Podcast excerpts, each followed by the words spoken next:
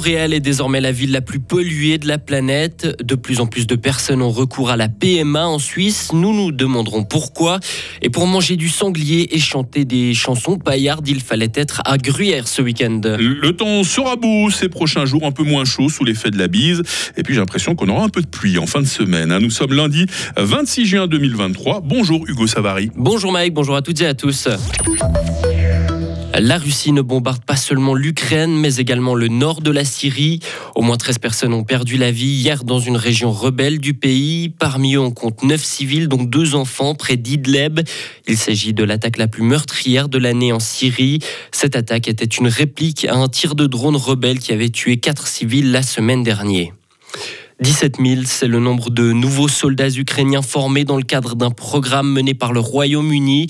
Une annonce de la défense britannique. Le programme consiste à entraîner des hommes pendant cinq semaines à la manipulation d'armes, au premier secours ou encore aux tactiques de patrouille.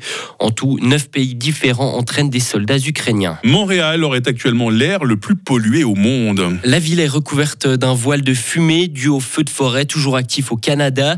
On dirait du brouillard, sauf que c'est une fumée qui pique les yeux et empêche de respirer selon les habitants. L'extrême droite fait un retour fracassant en Allemagne. Le parti AFD a décroché hier la direction d'une collectivité territoriale.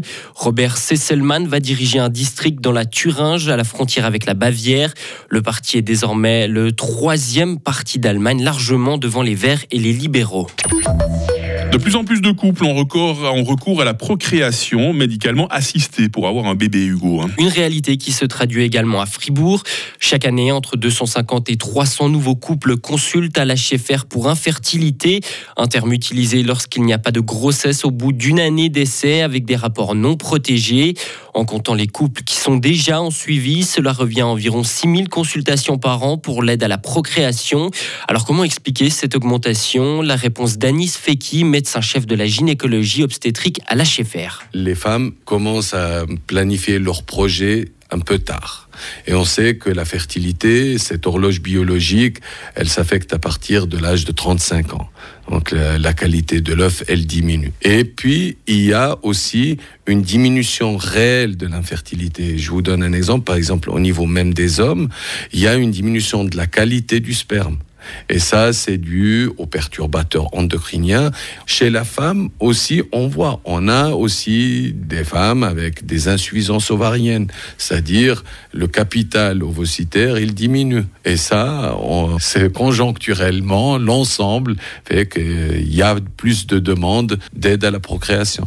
On estime qu'aujourd'hui en Suisse, un enfant sur 30 est né par aide à la procréation. Un entretien plus complet à entendre d'ici 30 minutes. Ce week-end, on a remonté le temps dans le village de Gruyère. Le village célébrait la fête médiévale de Saint-Jean.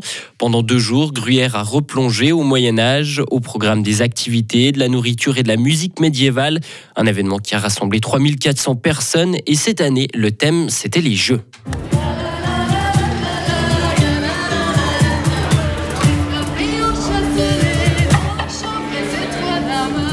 Costumé en soldat de Uri, donc en noir et jaune. Et voilà, en fait, on est un petit peu tous de différentes régions de Suisse selon nos costumes, euh, c'est aussi un petit peu pour montrer que le Moyen Âge, c'est pas, pas seulement des vêtements euh, noirs et, bruns comme on voit au film, dans les films. Il y avait beaucoup de couleurs. Là, on a actuellement plus de 130 personnes qui sont vraiment euh, costumées, comme à la fin du 15e siècle. Ils sont vraiment dans l'habit de l'époque. Ils vivent comme à l'époque, ils dorment comme à l'époque, ils mangent aussi comme à l'époque. Donc, c'est vraiment deux jours de constitution historique ici au château. Et la particularité cette année, c'est qu'on met un focus vraiment sur le jeu au Moyen Âge. Donc on apprend beaucoup de choses sur la vie quotidienne, mais cette année on se concentre vraiment sur les jeux qui existaient, qui existent encore, et puis il y a quelques jeux qui sont aussi très amusants.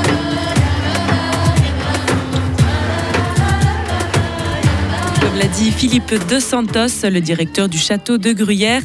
Cette année, le thème, c'était les jeux, que ce soit des jeux de cartes, de qui ou encore de paumes. Faire des jeux, c'était le passe-temps principal au Moyen Âge.